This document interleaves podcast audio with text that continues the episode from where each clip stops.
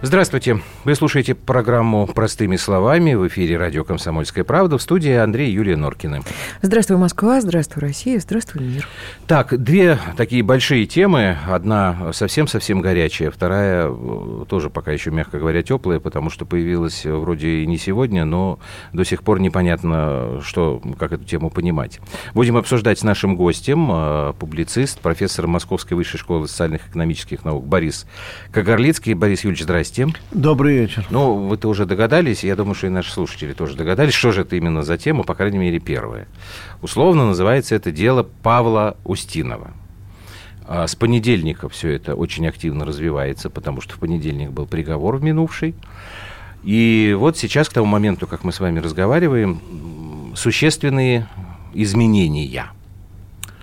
А если вспоминать, как, была, как развивалась ситуация с делом Голунова, там было такое журналистское как бы, сообщество, там попытка привлечь внимание. Сейчас, мне кажется, гораздо все шире, потому что не только актеры, собратья по цеху, но и э, совершенно представители других направлений творческой интеллигенции, священнослужители, порядка 40 человек, открытое письмо, политики, в том числе глава политсовета «Единой России» Андрей Турчак – а, что вы думаете по этому поводу? Ну, вообще, сравнивая с делом Голунова, конечно, чувствуешь, что это такой дежавю, да, что мы где-то это уже видели. А, но меня тут поражает другое, понимаете, что ведь э, у нас получается, что и правозащитное возмущение какое-то выборочное. Да. И Видно даже в каком-то смысле, вот самое ужасное, у нас даже несправедливость и произвол ранжированы. То есть у нас вот по отношению к людям, которые не так заметны, произвола больше или произвол безнаказанный относительно со стороны Но это властей. не только у нас, мне кажется, это Ну, везде, тем не менее, вот давайте говорю пока про нашу страну. Э, я прекрасно понимаю, что всякого рода безобразие и несправедливости творятся много где, и в том числе и на Западе, я сейчас не об этом говорю. Но вот ранжированность произвола, да, и ранжированность возмущения общественного, вот это меня поражает. То есть, э, если бы, э, например, Голунов не был был э, частью журналистского сообщества, я вас уверяю, что возмущения такого не было, потому что ну, подброшенных, подброшенных э, наркотиков мы видели это, много в разных делах. Да, это традиционная история. Да. Ну ладно, я понимаю, солидарность журналистов, в общем, в этом даже есть что-то красивое, но тем не менее, по факту, дальше мы смотрим сейчас по делу Устинова, та же самая история. Опять же, когда мы смотрим э, по вот этим молодым людям, которых похватали э, после 27 июля, в первую очередь кого начали защищать? Начали Егора Жукова защищать. Почему? Потому что Егор Жуков, он э, студент не просто вуза, а он студент элитного вуза Высшей школы экономики. Значит, его в первую очередь, остальных так вот где-то через запятую. А, то есть возникает очень удивительная история. То есть у нас, скажем, ну, обидеть или несправедливо наказать и, в общем, э, что называется, задавить могут кого угодно, это правда. Но вот защищать или потом вытаскивать после этого безобразия э, будут в первую очередь тех, кто принадлежит ну, какому-то сообществу, какой-то элите или какому-то ну, сказать, ну, приличному вузу, допустим. Да? И э, вот это меня, честно говоря, пугает. То есть у нас нет представления о том, что, в общем-то, ну, пострадавших от несправедливости людей нужно защищать всех одинаково. А, и это первый момент. А чем вы это можете объяснить? А... Вот просто мы разговаривали, например, с коллегами. Угу. Вот э, когда у нас э, Марина Ахметова была э, во вторник, по-моему, да, в эфире, замглавного редактора русского репортера. Вот она только что вернулась из регионов, рассказывала очень интересные вещи. И она сказала, что там людей вообще не интересуют вот эти какие-то московские протесты. Более того, они считают, что мы тут в столице живем своей какой-то сумасшедшей зажиточной жизнью, у них свои проблемы. Но у нас тут свои. Вот, это действительно и, так. И когда вы говорите, что у нас еще и даже защита ранжирована по каким-то элитным признакам, это почему? Сказала, Потому что Москва это вот Андрюша, другая планета? я бы сказала, вот может Борис Юрьевич меня поддержит, та ситуация, которая э, получилась с Павлом Устиновым, она-то в глубинке гораздо чаще, и люди там более бесправные, но на них там никто чем... как бы не обращает внимания. А, да, ну правильно. Вот так ситуация в этом и ужасна, что там-то бесправие простого человека, оно катастрофично, потому что административный местечковый ресурс – Он настолько ну, да. жесткий, он настолько э, беззаконный, что там вообще пикнуть нельзя. Ну, потому что он безбоязненный. Так я именно это имею в виду, понимаете, вот эти вот ребята, они московские, они что называется, из приличных семей. Они э, все-таки со связями, если не прямыми, то косвенными. Ну, есть да? понимание солидарности, да. так сказать. И их, да, начинают вытаскивать. Но, но как раз в обществе этой солидарности нету. Есть э, корпоративная, групповая какая-то солидарность. Да, ну, своих нас, вытаскивают. На самом деле нас же приучили к этому давным-давно. Каждый сам за себя, чтобы было удобно, уютно. Ну, понимаете, так в этом да. катастрофа и Катастрофа, состоит. конечно. А, помните Кинзадза? Правительство живет на другой планете, да. помните? Да, да, да. А тут вот получается, что, в общем, на той планете, где живет правительство, тоже еще кто-то живет, кроме правительства. И вот эти, когда протестуют, на той планете, где живет правительство, на одной планете с правительством, там одна история будет. А те, кто живет на планете без правительства, на провинциальной ну, планете, да, Хорошо, да? проблема ну, обозначена. Сейчас, подожди, одну секунду, Борис Юрьевич, я что... хочу добавить еще да. один момент. Так э, может ли тогда сработать такая штука, что вот эти компании общественные по защите кого-то, кто принадлежит к какому-то элитарному угу. сообществу, на самом деле в масштабах страны будут иметь обратный эффект. И вместо того, чтобы сказать, молодцы, защищают человека, который пострадал там, от перегибов правосудия, скажут, так и надо вам, и вообще все вы, и чума на оба ваших довода, будет, наоборот, негативный эффект? А, ну, отчасти да, но мне кажется, нет. Я Почему? объясню. Сейчас немножко ситуация изменилась. Вот в 2012 году реакция на протесты в провинции была примерно такая. А сейчас а. ситуация несколько иная. Вот почему. В провинции очень много протестов тоже. Они тоже очень жестоко подавляются. А, ну, возьмем Улан-Удэ.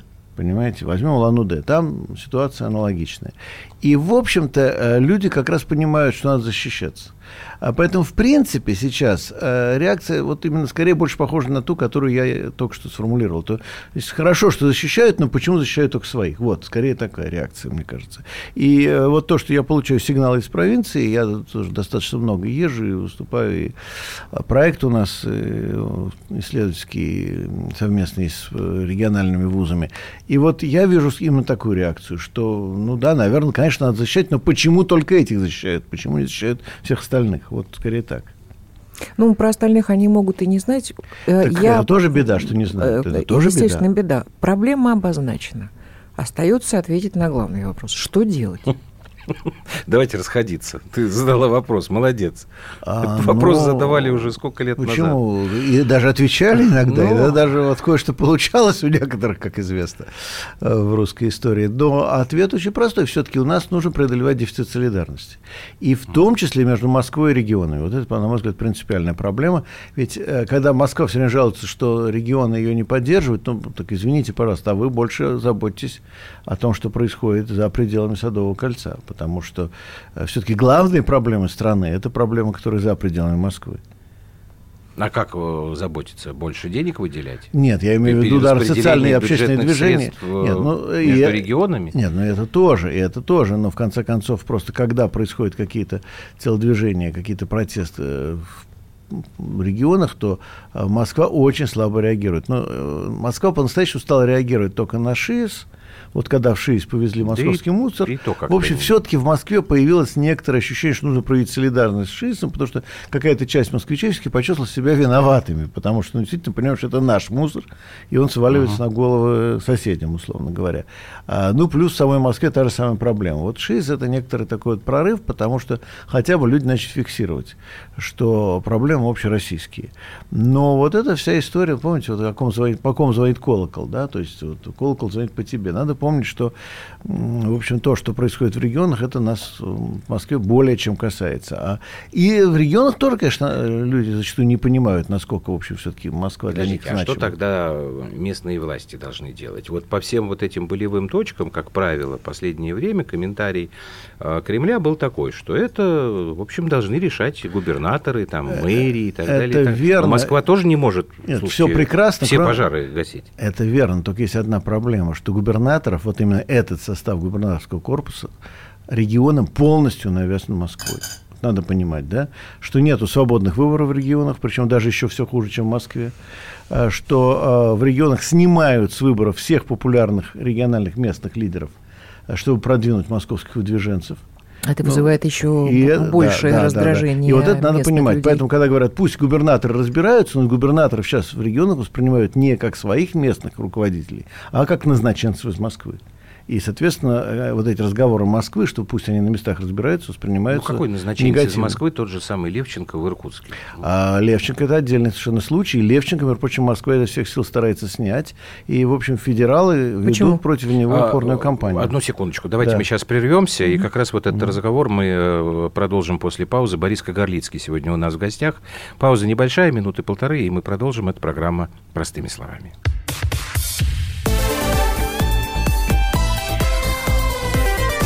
Простыми словами.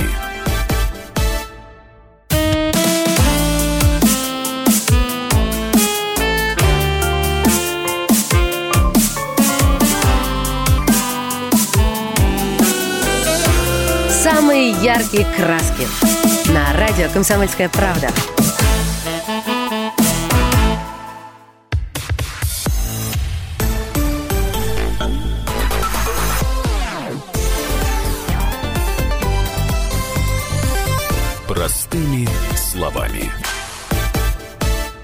Итак, мы продолжаем. Сегодня у нас э, публицист, кандидат политических наук, профессор Московской высшей школы социальных и экономических наук. Господи, как долго это все это произносится, извините, ради бога.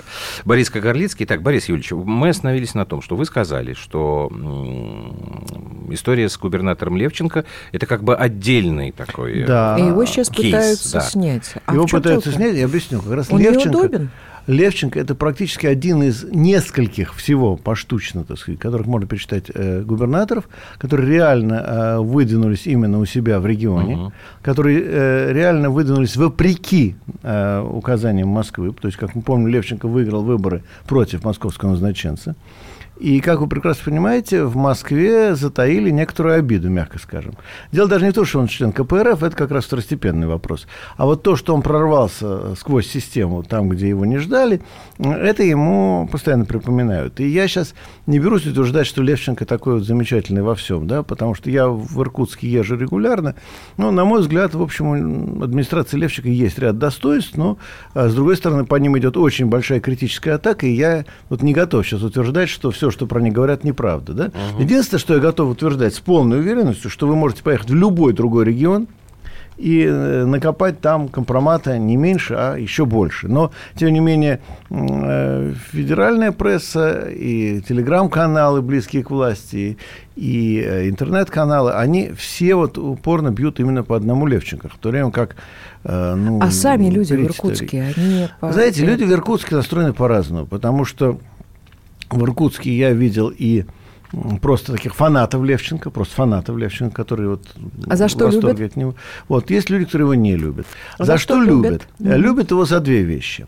Э, первое – это то, что в Иркутске существует демократия. Это единственное, э, может быть, один из, не единственное, это я, конечно, преувеличил, но один из немногих регионов России, где вот вы идете в газетный киоск и покупаете газеты, допустим, и а, что вы эти газеты читаете? Читаете, какой плохой губернатор Левченко. Это местные газеты пишут. Понимаете? То есть никаких попыток закрыть эти газеты, задавить, э, закрыть редакцию, там, не знаю, прислать санэпидслужбу пожарных и так далее, этого нету. Э, более того, э, когда вот были последние выборы в местные э, законодательные собрания в Иркутске, но в итоге там КПРФ победила с отрывом, по-моему, ну, на два или три голоса. Но, в общем, например, э, в том же самом э, Братске, где были выборы, э, там плакаты э, представителя э, КПРФ Андрея Андреева э, срывали местные власти, дворники срывали. То есть вот, ну, как в оппозиционной партии поступали, потому что местная власть была единороссовская, и она в городе совершенно спокойно давила кандидата э, от КПРФ. То есть первое, что отличает Левченко от многих других губернаторов, я просто знаю по регионам, что его можно критиковать. Вот в других местах вот, ну, просто в какой-нибудь другой регион приедешь, чтобы там местная газета, чтобы рискнула что-нибудь написать против губернатора, да не дай бог. Ну, московский, пожалуйста. Я в одном месте спрашивал, как-то вот можно Путина критиковать у вас? Он говорит, да Путина, пожалуйста, да что угодно про него говорите. Я говорю, губернатор. Не, про губернатора нельзя.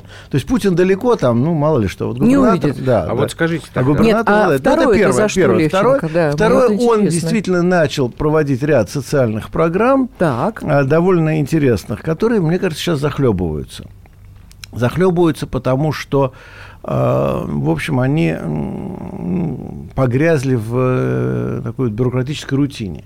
Но начало было хорошее. Начало было такое, что все-таки немножко, во-первых, стимулировать сельское хозяйство в ряде районов, э, стимулировать разного рода э, другие социальные меры. Ну, простейший пример, я скажу, что там давали какие-то очень маленькие денежные пособия э, людям. Значит, при Левченко они пришли к выводу, что вот этим мелким хозяйствам не нужно давать мелкие денежные пособия, которые, скажем, люди пропьют, а, а вот нужно накопить это пособие за несколько месяцев, выдать, скажем, корову там, или что-то конкретное, что хозяйству нужно, чтобы дальше развиваться. Вот, ну, то есть там ряд, я не помню уже детали, но там ряд мер, которые привели к тому, что вот по статистике, например, показатели социально улучшились. Ну, просто а за что не любят, тоже могу сказать. Не концентрировать. Да, Да, за скажите, что не любят, тоже могу сказать. Во-первых, все-таки та же самая бюрократическая неэффективность, что и в любом другом регионе. И мы просто видим, что он сталкивается человек с чиновниками. Мгм. Ну и что, Левчик обещал, что все изменится. Оно не изменилось, да, и осталось по-старому. Знаете, с ним были связаны огромные ожидания с его приходом. Ну, это общая история И всегда. а, вот а, целый ряд вещей, вот, ну, дальше он сделал, он не смог сделать. И это ему очень хорошо Хорошо, а тогда да. вот э, ответьте, пожалуйста, на следующий вопрос. Потому что в Москве вот эта протестная активность, она формально была связана с выборами в Московскую городскую думу.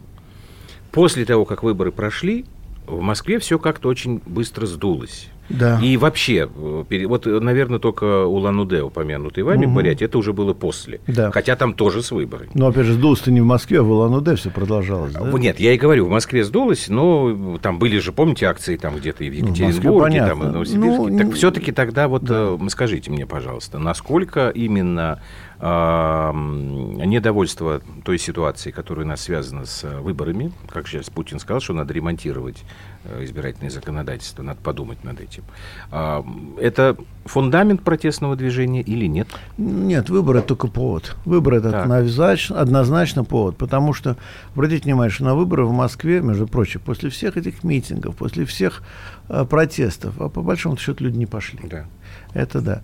А больше того, по всей России э, явка была порядка где-то 40%. Для провинции это очень мало, особенно учитывая, что были губернаторские выборы во многих случаях. Потому что к губернаторским выборам все-таки люди относятся более серьезно. Ну, я понимаю, там какие-нибудь муниципальные или законодательные собрания. Но губернатор, это важно. Значит, почему на губернаторские не пошли? Потому что э, списки кандидатов были жесточайшим образом зачищены, как я сказал, хуже, чем в Москве, значительно хуже. И, ну, например, в той же Астрахани. Все прекрасно знают, что есть э, Олег Шейн, Олег Васильевич Шейн, депутат Госдумы от «Справедливой России», очень популярный в Астрахани человек, который претендовал на пост Ну, губернатора. в Москве был какое-то время очень Да, популярным, да, потом как-то так его ну, медийная активность он- немножко снизилась. Он да. э, человек очень заметный и интересный, но дело не в этом, потому что в Астрахани просто вот он герой, да, его знают, потому что он там борется и неоднократно добивался успехов просто для людей.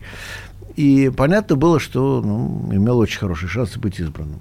Ну, что происходит? Его снимают с гонки, его не пускают, да? И так далее. Таких примеров довольно много, и ну, результат, ну, люди не приходят голосовать, естественно, думаю, какая разница, все равно уже все решено без нас. Голосуй, не голосуй. Ну да, вот именно. Прости, А, понимаете, поэтому, когда вот власти говорят, например, тоже Путин говорит, вот, давайте ремонтировать избирательное законодательство. Я, в принципе, за, но только я боюсь, что от такого ремонта, который они могут там устроить, будет только хуже. Потому что, что нужно? Нужно убирать муниципальные фильтры. А нужно Ну, это убирать... вроде как уже почти решили. Ну, Что значит почти решили? Вот когда я увижу, что их убрали, тогда я скажу, что их убрали, да? Почти решили. Почти решили год назад уже. Почти решили, ничего, фильтры работают как работали. Дальше.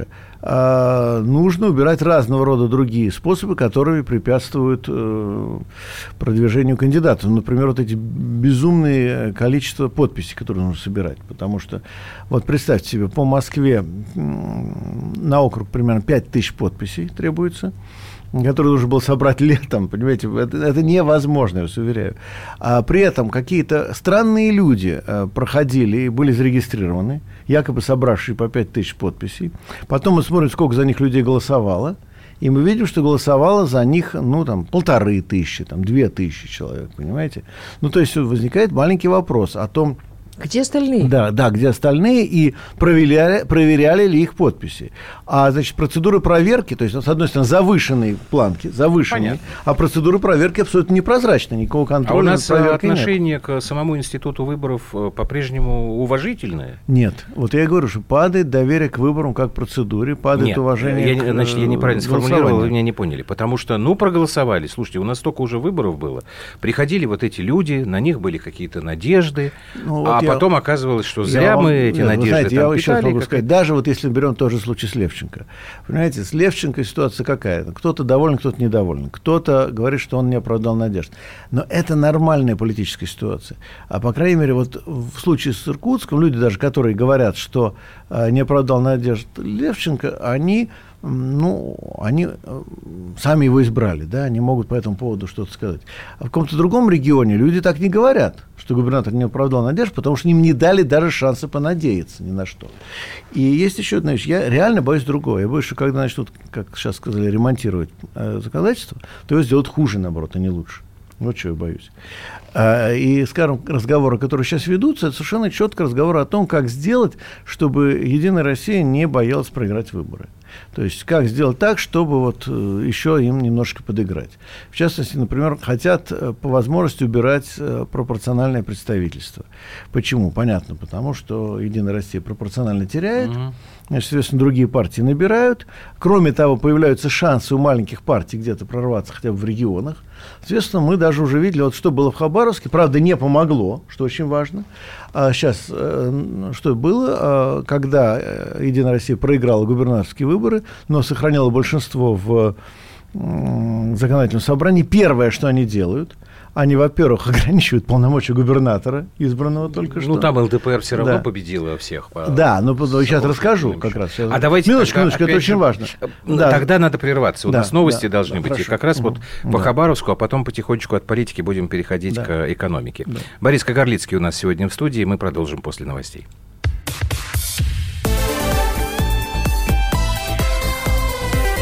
Простыми словами. Лучше и сто раз услышать, и сто раз увидеть. Наш эфир на YouTube-канале «Радио Комсомольская правда». Для всех, кто любит по-разному. И ушами, и глазами.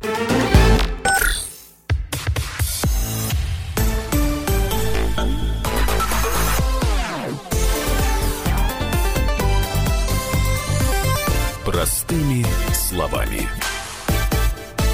Итак, это программа «Простыми словами». Андрей Юлия Норкина в студии. И в гостях у нас а, сегодня Борис Кагарлицкий. Так, Борис Юльевич, вот прервали мы вас, когда вы хотели э, объяснить, почему э, важен вот этот вот хабаровский, как его правильно называть, феномен, прецедент. Да, хабаровский прецедент. Так вот, понимаете, первое, что происходит в Хабаровске, когда избирают э, Фургала Сергея, от ЛДПР, на данном случае важно не то, что он от ЛДПР, важно, что он не от Единой России. То есть это совершенно не важно, какой он партии. Угу.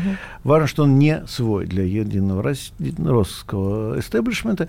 И они а, первым делом, во-первых, урезают права губернатора, а второе, поскольку предстоят выборы, они уменьшают количество э, мест по пропорциональным uh-huh. представительствам э, с половины мест законодательного собрания до одной трети, чтобы, во-первых, по возможности мелкие партии не прошли вообще, и, во-вторых, чтобы потеря доверия, которую испытывает Единая Россия, не отразилось так сильно на их результатах, надеясь, что они по одномандатным округам все-таки относительный перевес получат, и в итоге, значит, все-таки будут в большинстве. Результат не сработал. Результат оказался плачевным. В итоге ЛДПР, в общем, э, поддерживая Фургала, э, получил то, что получил. То есть э, они прошли в большинстве, и сейчас будут все это опять пересматривать. Но я просто показываю, что законодательство избирательное не для того ремонтируют, чтобы более честное представительство было, mm-hmm. или чтобы люди доверие к выборам ну, вернули. Ну, а наоборот, под, да, под, подгоняют под интересы Хорошо, одной конкретной а, партии. тогда нам надо потихонечку Смотрите, я с вот, политики к экономике э, У меня еще одна Давай. Э, маленькая ремарочка, возвращаясь к делу Устинова. Вы сказали, что у людей нет доверия к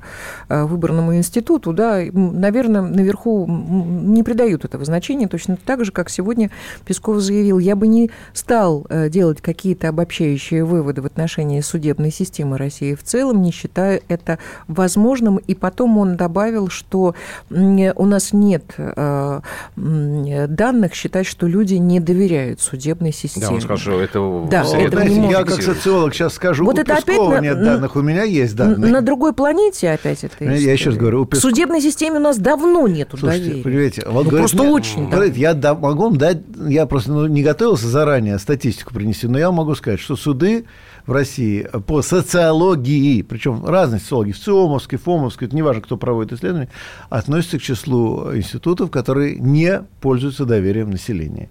А, разные проценты, но практически всюду недоверие к судебной системе по социологии, я подчеркиваю, это уже данные. Ну, а да? что ты хотела, чтобы Высокое. пресс-секретарь Кремля тебе сказал? Если да бы он с этим согласился, ну, слушай, тогда это как-то было вот, бы ну, вообще мог странно. Бы не, мог бы не говорить, что у него нет данных, мог бы посмотреть я слушал, по Google. Послушайте, послушайте по дайте я защищу чу, коллегу. Защитю. коллегу, да, потому что я слушал кусок брифинга. Да на него там набросились, просто там коллеги задавали несколько в одно время эти вопросы, он там отбивался как, как только мог. Возможно, да, формулировка не самая корректная. Но вот потихоньку к экономике да. переходить, следующая тема. Потому что и вот это недоверие к судебной системе, и недоверие к институту выборов, и история с пенсионной реформой.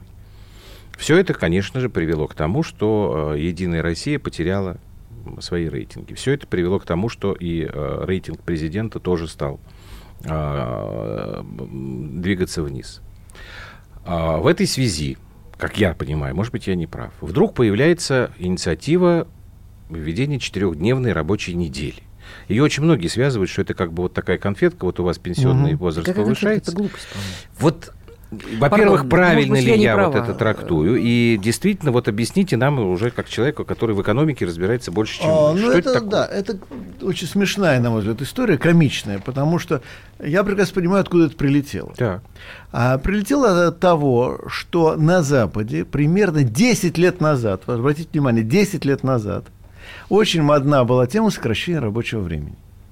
То есть, во-первых, э, показатель, что к нам все приходит с каким-то поразительным опозданием. То есть, тоже 10 лет было ждать, чтобы эта тема к нам пришла в то самое время, когда на Западе эта тема уже, по крайней мере, в той формулировке, как у нас, не поднимается. Может быть, там свои резоны были? А, я объясню, какие там были резоны и что да. там получилось. Значит, а, из чего исходили? Исходили из следующего, что, а, во-первых, а, известные исследования, причем в основном это исследование офисного труда, я обращаю внимание, именно офисного труда. Белых воротничков. Да, белых воротничков, а, показывают, что а, производительность труда офисного э, снижается а, после пятого или шестого часа работы. Кошмар какой. Вот, да, Ужас. да, да. Бедные то, то офисные да, нет, ну, это важно, нет, я объясню. Ну, важно, объясню. Дело в том, что, то есть, короче говоря, последний час люди вообще ничего не делают, ходят, пьют чай там. Или играют в компьютер. Да, играют в компьютер и так далее. Кстати, я помню, как Жириновский говорил, что самая бесполезная организация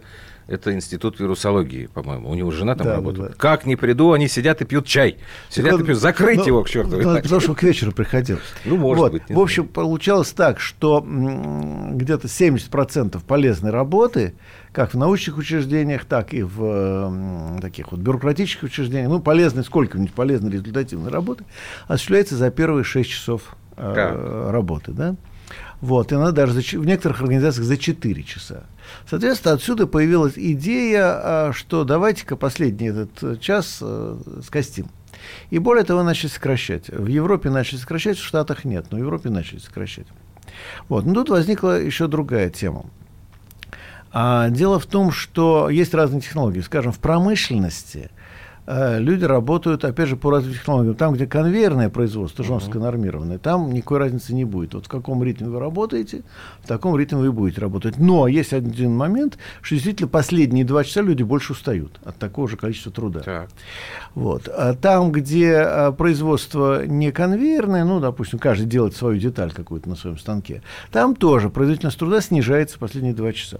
То есть отсюда появилась идея сокращения рабочего времени по количеству часов на последние два часа, полтора, на последний час-два а, рабочего времени. Но а какие пошли возражения? Первое возражение, что сейчас значительная часть людей вообще работает ненормированно. И вот если я, например, фрилансер, или э, если у меня сдельщина, Или вы работаете на Да, телевидении, или я- редактором. вот, вот, вот, Да. вот, огромная масса То людей, люди причем там- возрастающая масса людей. Люди не выходят из останков. Работает ненормированно. Есть еще другое. Представьте себе, а если я работаю дома, кто мне будет нормировать? Меня задание нормирует. И еще один момент. Вот, предположим, я занимаюсь решением какой-то научной проблемы. Я могу сидеть на работе, ее не решать. Я могу пойти в кино, э, и вдруг мне в голову И придет... вдруг да. таблица Да. Менделеева... Да, а, Как а, да, говорят, да, Менделеев лег спать, а Менделеев лег спать. это как определять? Я все-таки не понял. Вы сказали, что это пришло к нам из Европы. Да, В общем, в Европе там это завернули, я так закончилось? А, понимаю. Европе, Почему? в Европе это кончилось тем, что они сократили рабочую неделю, неделю рабочую до 36 часов, то есть 4 часа срезали, Так. А в расчете на то, что вот э, у людей будет больше свободного времени, они будут больше отдыхать. В Ну, это принципе, только для планктона офисного или для а, всех? Нет, нет, для всех. Для, Для всех. всех, То есть в большинстве стран Европы э, И до что, и 30 результат какой-то получился не тот, что ожидали? Ну, результат получился, что все осталось примерно как было. Но, э, в принципе, ну, 36 часов, у нас вот 40 номинально, да? 36 часов, это э, э, радикально не меняет ситуацию. Но, когда попытались отменять, наоборот, пятницу, Так. Целый а, день сразу. Целый день. То тут это вызвало сопротивление людей. Потому что люди сказали, мы предпочитаем а, короткий рабочий день пятницы, а, но с тем, чтобы остальные будние дни тоже были покороче. А когда вы срезаете целый день, то получается плохо. То есть вы все равно те 4 дня продолжаете уставать, уставать бессмысленно достаточно, то, что, как мы только что показали. Все равно эти последние два часа работают неэффективно. А при этом в пятницу у людей зачастую просто выясняется, что, во-первых, им нечего делать, но самое главное, у них нет денег. Понимаете, самая штука. Ну, вот дали вам лишний день. Если вам денег не дали, то от того, что у вас лишний свободный день, столько фрустрации, он только хуже будет. Потому что вы будете ходить, да, и страдать, что, вам- что денег вам не- Депресняк на- да, накроет вот. А у очень вас быстро. есть Да. понимание того, как будет проходить сейчас вот А этот вот я- эксперимент? Так уже Там- все понятно. По худшему варианту у нас будет. То есть у нас э, рабочее время не сократят. То есть э, рабочее время все равно будет растрачиваться неэффективно. Переработки останутся такие, как есть, потому что огромная масса людей работает ненормированно, на них это никак не скажется. Ну, по две, по три ставки Да, берут, да, естественно, да, чтобы да, да. семью прокормить. Вот. Если А, есть возможность. И э, при этом вот люди будут э, либо в эту пятницу свободно идти на другую работу, а, либо они будут... Либо на митинги. Ну, это было бы неплохо, на мой вкус. Нет, не вот, надо. да. Митинги но, никогда э, ничего вот, хорошего не приводят. Это как сказать? Да, слушайте, Борис Вот, Юрьевич, ну э, как сказать? У как нас нет сказать? шабата. В пятницу будут заниматься бог знает чем. Это было бы интересно. Что, шаббат ввести? Ввести принудительный шаббат в России. Это было бы забавно. Пя- Пятничный, да. Да, да, Вот, но я думаю, что не все поймут, и не все согласятся. Так скажите мне, пожалуйста, вот, Давай это вот, обозначь вопрос, вот потом эта замечательная светлая мысль, которая уже прошла в Европе, она как-то повлияет на наше экономическое развитие, я что Нет, не это повлияет Стоп. на то, что нас возьмут по худшему варианту. То есть у нас э, Ну, люди будут ведь как эксплуатировать. лучше, наверное. Подождите, Нет, вот- они не хотели как лучше, Ничего они не хотели хотят. Стоп, как понравится. Стоп, стоп, стоп. Давайте сейчас прервемся. Борис Кагарлицкий у нас сегодня в студии. Мы продолжим минут через полторы.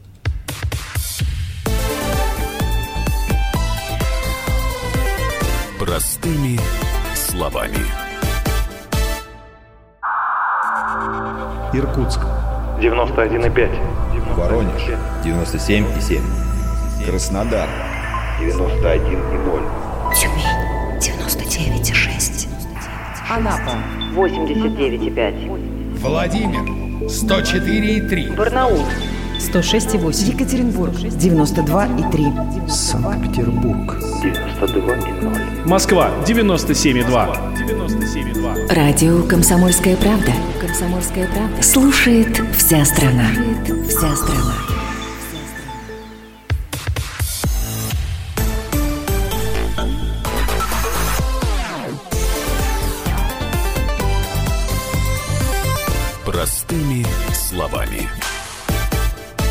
Так, и завершающая часть э, сегодняшнего выпуска программы «Простыми словами». Э, Борис Кагарлицкий сегодня у нас в гостях в студии Андрей Юлия Норкина. То есть вы изначально не видите никакого э, позитивного момента вообще в самом предло- предложении, которое было Медведевым озвучено? Да нет, я сказал, я был бы за то, чтобы Почему тогда рабочий... профсоюзы поддерживают? Нет, Объясните а профсоюзы... Почему Шохин поддерживает? Ну, во-первых, начнем с того, что профсоюзы всегда выступают за сокращение рабочего времени. Это их э, фишка, что называется.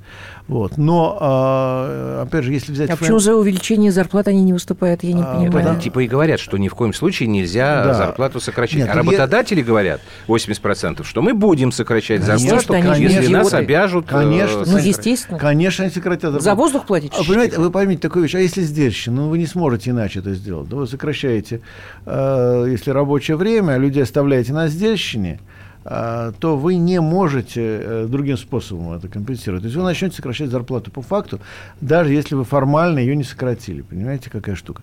А профсоюзы э, в России, ну, одна часть профсоюзов, это вполне ручные вот профсоюзы ФНПР, которым просто нужно хоть что-то говорить, но они всегда будут поддерживать правительство в больших начинаниях. Единственный был, конечно, случай, когда они позволили себе немножечко вот, Лишнего. поворчать по поводу пенсионной реформы, и то очень так вот вяло ворчали. А другие профсоюзы, Конфедерация труда России, где как раз Олег Шейн, ну, они более резко выступают, для них это не принципиальный вопрос.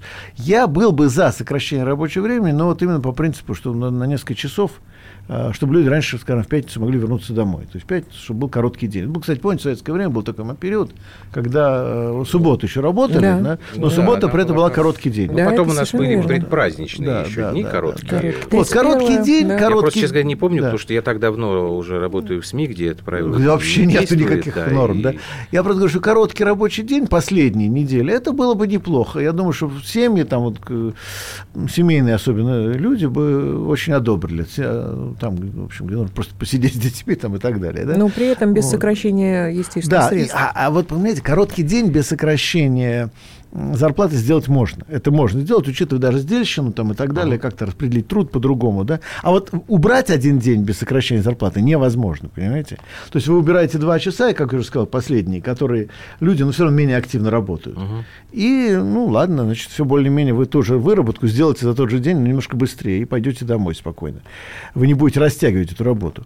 А если вам целый день убрали, вы это компенсировать не сможете. А поэтому э, убрать несколько часов в пятницу нормально, а вот убирать всю пятницу, это только будет ущерб людям. Вот такая ситуация. Ну, в общем, все это нацелено Просто на тех, чему, кто сидит на своих задницах у компьютеров и, в общем, э, очень устает за 4 э, часа, пятый, в общем, им Нет, но здесь не э, нужно. просто, понимаешь, я так к этому отношусь серьезнее, потому что я здесь, к сожалению, опять вижу потенциал некоего социального расслоения. Потому Конечно, что вот ты сейчас сама употребляешь слова там офисный планктон, там сидят на задницах. И правильно Я бы не хотел никого что... так ругать, но... Ну, Борис Юрьевич, ругаю, мы же простыми словами да, разговариваем. Мы прекрасно понятно, понимаем, это... что э, офисный планктон сидит в Москве, а человек, который и работает... считает, что булки растут на дереве. Да, где-нибудь там на кто... металлургическом заводе за да? Уралом, пашет, у которого руки вот таких, и у него ну да, он считает нас здесь, вот в Москве, в этих вы там зажравшиеся будете. Ну, а теперь вам еще и дополнительный. То есть я здесь вижу риск еще большего опять нарастания я социальной Я абсолютно с этим согласен, просто хочу добавить, что офисного планктона полночится в провинции. Изрядное ну, количество людей понятно. сидит на, в том числе, неэффективных ну, управленческих банков у нас позициях. столько, что... А да. сколько у нас чиновников, А сколько да? чиновников. Вот. И, и у каждого есть секретарша, да, нет, а нет, то и две, и они а тоже то и люди, пять. тоже можно пожалеть. Но дело не в этом, а в том, что в общем, короче говоря, э, хорошая идея сокращения рабочего времени у нас превращается в форму э, принуждения людей к снижению зарплаты. Вот что происходит у нас вот реально сейчас. Вот это факт. Причем людей, которые действительно тяжело да. работают. Вот в чем дело. А, существует э, возможность сдать назад без риска потерять лицо для авторов этой идеи? Я думаю, да, они могут это затянуть, замотать. Или могут сказать, ребят, вы знаете, мы все-таки ну, проанализировали и поняли, что эта история неэффективна совершенно. Очень шумная такая история, вот прям в буквальном смысле шумная, когда была э, значит, попытка монетизации льгот. Ну, это один из немногих случаев, когда дали назад, действительно. Вот, ну, тогда были, вот тогда реально были там и митинги, и, и как-то вот, вот сказали, что, сказали, что митинги ничему хорошему не приводят. Это да. А вот тогда, А в отказываюсь. 2005 году, митинги Подождите, привели а к серьезной корректировке льгот политики. не случилась, то можно, по-моему, на выбор. Например, как у меня Нет, мама, может просто- она или, или ты денежкой забыла, э, получать на лекарства, совершенно или лекарства. Совершенно верно, э, да. То есть есть выбор. Так Да, вот, но там выбора не дали-то как раз. Тогда как Да, раз была идея другая. Ах, вот оно что. То есть тогда. Четко мы тебе даем И как 300 посчитать? рублей, и, главное, ты как посчитать, да? в есть, месяц покупаешь все Ну, лекарства, какие Если хочешь. только лекарства, там с транспортом главное Там с транспорт транспортом тоже, была да. А пенсионеры, по крайней мере, У нас Кудрин, по-моему, тогда был ездили министром да, финансов, бесплатно в транспорте. А сколько там он проездит, да? А ему сказали, нет, вам дадим там, не знаю, на 4 поездки в неделю. А остальное время ездить. А- ходи. А, а хватит там, да? Куда Ну, вам ездить? Это все на самом деле звенья одной цепочки, потому что вот э, как мы с тобой, сколько у нас уже гостей в последнее время приходили и говорят о том, что у нас экономические и финансовые работы занимаются вот действительно бухгалтеры, которые не столько думают о проблемах, о ростом там дохода населения, сколько вот чтобы им свести балансы и как можно больше денег напихать вот И в которые вот очень государственную устают кубышечку. работать 5 устают, дней конечно. в неделю. Они так досокращали расходы, что у нас профицит бюджета безумный уже в- подряд второй год. И эти деньги, они говорят, что они лишние у них. То есть у них, может, в самом деле и лишние, э, но у людей они совершенно не лишние. А, И никто не понимает, что социальные расходы и расходы бюджета – это стимул для экономики, это стимул экономического роста, потому что это стимул ну, спроса. потому что вот Борис Юрьевич, как э, было сказано, э, рост экономики – это не самоцель. А. Вот, понимаете? А, это я, кстати, согласен, что рост экономики это не самоцель, то я готов согласиться. Только тогда скажите, что у вас целью является.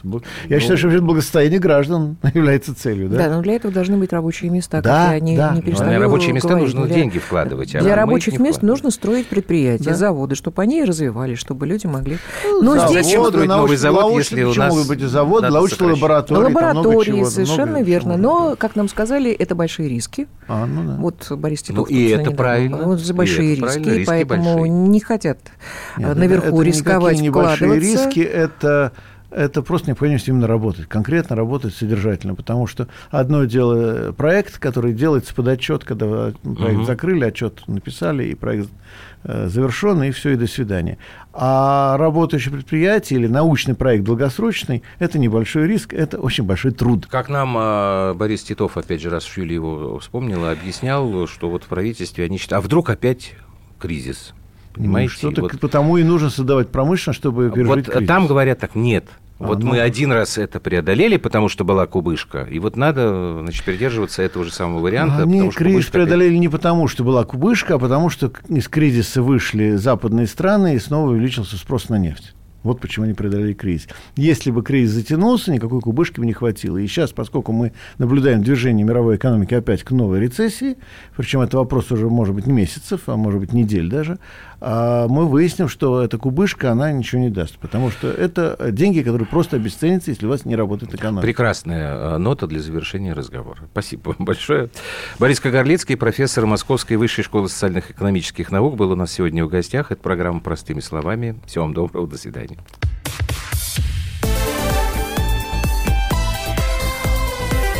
Простыми словами. Политика, Владимир Путин приехал в Японию на саммит большой... экономика, Покупательная способность тех денег, которые вы... аналитика, Происходит правильно, а что происходит технологии, В последнее время все чаще говорят о мошенничестве с электронными подписями. музыка. Всем привет! Вы слушаете «Мир музыки». Комсомольская правда. Радио для тебя.